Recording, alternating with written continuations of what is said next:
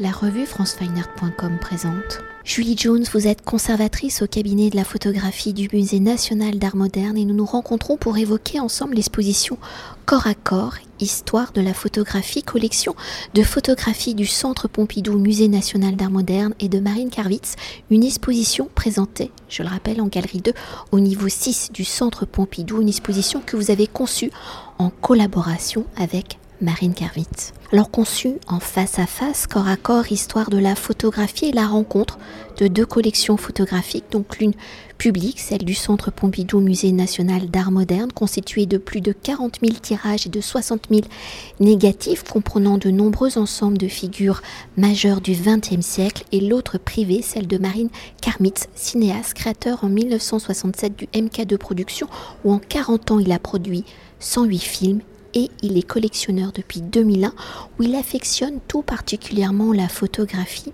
Et pour revenir à l'exposition en rassemblant plus de 500 photographies documents réalisés par 120 artistes du 20e et 21e siècle, en dévoilant des particularités, en rendant visibles des correspondances entre artistes, a pour ambition de proposer, et je reprends les mots de Marine Karmitz, des confrontations sur l'idée de la photographie et du corps photographié et ainsi de dépasser les catégories d'études classiques comme le portrait, l'autoportrait, le nu, etc., etc. Alors si la pratique de la photographie est un corps à corps, un jeu de face à face entre son opérateur et son sujet dans la genèse de cette exposition, de ce face à face entre une collection publique et une collection privée, entre deux histoires singulières, entre deux manières de penser la construction d'un ensemble, d'une collection cohérente face à l'histoire, à une personnalité. Comment est né ce dialogue entre la collection du Centre Pompidou et celle de Marine Karmitz. Comment Marine Karmitz a-t-il répondu à votre invitation? La notion de dialogue de face à face entre les deux collections a-t-elle été l'enjeu, le fil rouge de vos premières réflexions? Et comment l'image du corps est-elle devenue le support de ce face à face? Alors moi j'ai vraiment véritablement découvert la collection de Marine Karmitz euh, pendant la préparation de son exposition à la Maison Rouge.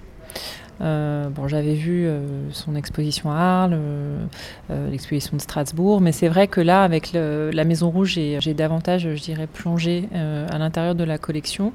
et ce qui m'a frappé tout de suite, c'est à quel point cette collection était, alors toute proportion gardée, parce qu'évidemment, c'est pas la même quantité d'images ou même le même type de collection, mais je trouvais qu'elle était extrêmement complémentaire à certains égards de celle qu'on avait au Centre Pompidou. Alors complémentaire parce que, euh, alors tout simplement, euh, cette collection comptait certaines figures euh, incontournables, historiques, parfois à valeur patrimoniale, qui étaient complètement absentes de nos collections.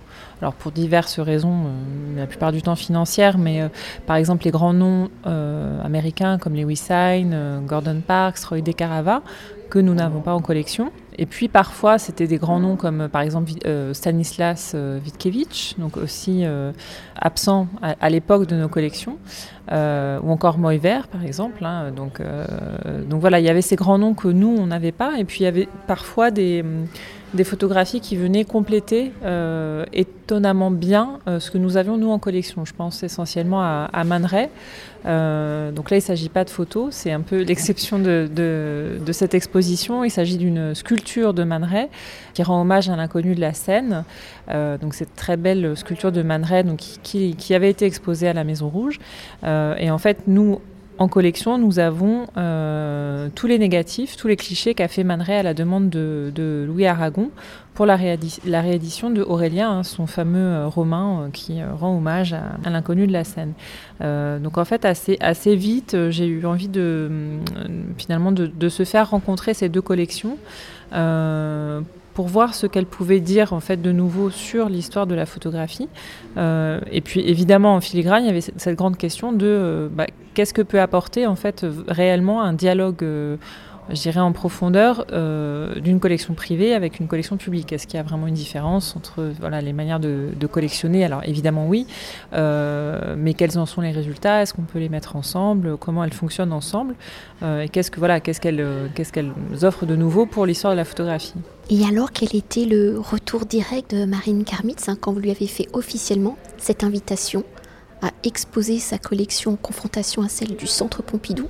Il a été partant dès le départ, très honoré aussi qu'on qu'on pense à l'inviter à, à, faire dialoguer comme ça ses œuvres avec, les nôtres.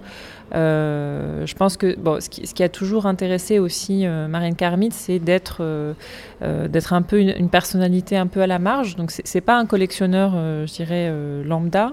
et puis il a, il a eu des liens évidemment avec le public, avec un grand P, si on peut dire, depuis, depuis très longtemps. Donc voilà, donc c'est aussi, je pense, cette proposition de dialogue entre le privé et le public l'a particulièrement intéressé. Et peut-être, avant d'évoquer l'exposition pour euh, parler plus particulièrement de la collection de Marine Karmitz. Hein, c'est l'une des interrogations de l'exposition et comment la photographie participe-t-elle à la naissance des identités et à leur visibilité pour Marine Karmitz, homme de cinéma? Comment sa collection, son intérêt pour la photographie révèle-t-elle la personnalité du collectionneur ou toute collection est en soi une forme d'autoportrait de son collectionneur bah, c'est là où on, revient un peu à votre euh, première question à laquelle je n'ai pas répondu euh, dans son entièreté. Euh, donc c'est finalement pourquoi aussi cette question du fil rouge de la représentation de la figure humaine. en fait, tout simplement, il, fallait dans cette rencontre qui était vraiment, je dirais plutôt le moteur ou la manière de penser l'exposition, euh, évidemment, il fallait trouver une, un fil rouge, c'est-à-dire qu'est-ce qu'on dit en fait de cette rencontre? Ça, ne suffit pas finalement de, se faire rencontrer de collections. Euh, il y a trop d'images. Comment est-ce qu'on fait des choix? Donc évidemment, alors moi, ce qui m'avait frappé aussi, c'était euh, dans sa collection, qui est quelque chose de très particulier aussi chez lui et qu'on retrouve pas chez tous les collectionneurs c'est une cohérence interne très forte. Alors par deux points, c'est-à-dire qu'il y avait bon, cette attention très forte au corps humain, au visage et au corps humain, euh, qui témoignait d'une grande humanité déjà de, voilà, de ce collectionneur et de voilà qu'on peut, retrouver aussi dans tous les films hein, qu'il a accompagné en tant que euh, bah, réalisateur, producteur ou encore distributeur. Hein, cette, cette attention, ce respect très très grand à la figure humaine. Euh, et puis le fait qu'il ait travaillé toujours, enfin très souvent par ensemble. En fait, il s'intéresse vraiment à la, à la, je dirais à la comment, comment le photographe va travailler, parfois sur le temps long. Donc on va retrouver parfois des ensembles assez cohérents donc, euh, sur, euh, sur un photographe qui donne vraiment des, clés de lecture sur une, carrière parfois entière. Euh, donc ça c'est plutôt comme ça qu'on travaille au musée. Donc essayer voilà, de constituer des ensembles cohérents, pas juste avoir des, voilà, des, des pépites ou des chefs-d'œuvre, mais vraiment donner un ensemble cohérent. Et donc finalement en fait il y avait ces deux correspondances-là avec nous. C'est-à-dire évidemment cette, cette méthode de travail de comment on constitue la collection et la question de la figure humaine. Alors nous, alors elle se pose pas de la même manière. On a une collection qui est évidemment euh, euh, beaucoup plus importante en termes de voilà de, de, de, numéros, mais évidemment la photographie. Si vous posez la question du corps, je pense que voilà, quasiment tout le monde a fait des corps.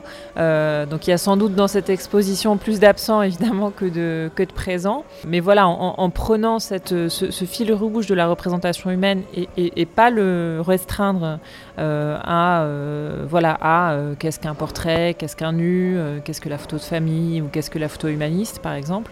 L'idée c'était vraiment d'être très large et de la poser différemment et de la poser par le biais de ces manières de regarder. Donc toutes les sections sont vraiment organisées comme ça, c'est-à-dire euh, comment est-ce qu'on regarde l'autre, euh, comment est-ce que l'autre est regardé? Enfin voilà, vous pouvez tourner la question de, de plein de façons différentes, mais l'idée voilà, c'est plus une sorte de déambulation euh, parmi ces, ces, manières de voir. Et justement, pour venir à ces manières de voir, à ce face-à-face -face où les corps représentés sont les vocabulaires des histoires, donc à transmettre, à ne pas oublier le choix d'un regard, la part visible des identités capturées au regard de la multitude justement des possibilités de voir le monde capturé. Le regard, la posture, les attitudes de l'autre, mais aussi en tant que photographie, hein, de se laisser observer, capturer par un autre que soi, d'aller au-delà du miroir, de ce face-à-face entre soi et son image dans ce rapport complexe entre eux et là je reprends vos mots, entre regardeur et regarder, quelles ont été vos réflexions pour construire justement les chapitres de ce dialogue, de ce face-à-face? Comment entrez-vous et circulez-vous dans ce rapport au corps? Comment ce rapport au corps raconte-t-il dans une autre forme l'histoire de la photographie, l'évolution du médium face au monde, face à l'autre? Alors s'il y a quelque chose sur, le, laquelle on était vraiment d'accord euh, tous les deux, c'était qu'on ne souhaitait pas faire une, nouvelle histoire de la photographie. Donc c'est n'est pas une exposition chronologique, euh, c'est pas une exposition, euh, didactique dans ce sens-là. Euh, néanmoins, l'histoire est présente vraiment partout en filigrane. C'est-à-dire que l'idée, c'était vraiment aussi de, choisir des œuvres ou d'aborder des thématiques qui parlent des événements historiques, qui parlent des crises qu'a traversé l'humain hein, au cours de ce, depuis le début du XXe siècle, sans que ça en soit, je dirais, le squelette ou voilà l'élément structurant. Mais on ne voulait pas non plus faire une exposition qui soit uniquement formelle, euh, donc qu'avec des, des, correspondances formelles. Euh, donc dans l'exposition, très souvent, vous avez aussi des confrontations euh, historiques entre voilà, deux figures qui travaillent au même moment, qui regardent le corps au même moment. Et l'idée, c'est de voir voilà, comment est-ce qu'au même moment, on regarde le corps différemment. Par exemple, si on regarde après 45, euh, il y a toute une, partie de l'exposition où on voit se confronter finalement ces grandes figures américaines de, ce qu'on appelle la street photographie, la photographie de rue, euh, avec euh, ces photographies d'anonymes pris dans la rue, que ce soit dans le, métro ou en train de déambuler parmi la foule. donc là, avec une esthétique quasi cinématographique, très noire. Et puis en face, vous avez à la même période un Daniel Masclet euh, donc français, qui lui est dans une sorte de, classicisme très, euh, euh, très poussé, beaucoup plus avec une approche beaucoup plus picturale, mais tout ça se passe au même moment. Ou alors, par exemple, vous avez la confrontation de deux versions de la très célèbre photographie de Cartier-Bresson, de l'araignée d'amour, de ces deux femmes qui font l'amour sur un, sur un lit à Mexico. Euh, bon, là, je, je, m'avance peut-être, mais je pense que c'est la première fois qu'on rejoint comme ça euh, euh, la version très connue de cette araignée d'amour et la version moins connue que nous avons nous en collection, qui est sans doute le moment d'après, la seconde d'après. Donc ça, ça permet, c'est aussi un regard historique, c'est-à-dire que ça permet de euh, on ne cherche pas à, remettre en question le, voilà, le mythe de l'instant décisif de Cartier-Bresson, mais peut-être à complexifier un peu plus cette approche, en, mettant finalement deux moments, deux instants décisifs euh, voilà, chez Cartier-Bresson. Une particularité de cette exposition, quand on l'a conçue aussi, euh, c'était qu'on voulait, donc je disais, ne pas raconter une histoire de la photographie, mais finalement en générer plusieurs, donc chez, le visiteur évidemment. donc c'est vraiment au visiteur de se faire ses propres histoires, ces histoires de la photographie ou ces histoires tout court, donc de stimuler l'imagination. Euh, donc ça, on a beaucoup travaillé la, scénographie pour que justement il y ait ce système de correspondance qui s'opère à plusieurs niveaux, euh, avec des moments où on respire beaucoup, il y a des grands espaces avec des, voilà, des grands ensembles qui se répondent, et puis parfois des espaces beaucoup plus intimes, donc beaucoup plus euh, sombres, dans les couleurs aussi, où là le dialogue entre les photographies se fait de manière beaucoup plus rapprochée. Et puis il y a ces grandes ouvertures qui sont faites voilà, par ces cimaises on, peut entrevoir euh, euh, tout le temps finalement un visage qui nous regarde de loin. Donc euh, l'idée c'était vraiment toujours de générer en fait plein de façons de, de, faire dialoguer ces œuvres entre elles afin de permettre finalement une ouverture la plus grande possible sur voilà, toutes ces histoires qu'elles peuvent générer. Ici quand même un dernier mot, quand même évoqué, la publication c'est le catalogue de l'exposition. Comment est-il construit par rapport justement à la scénographie de l'exposition?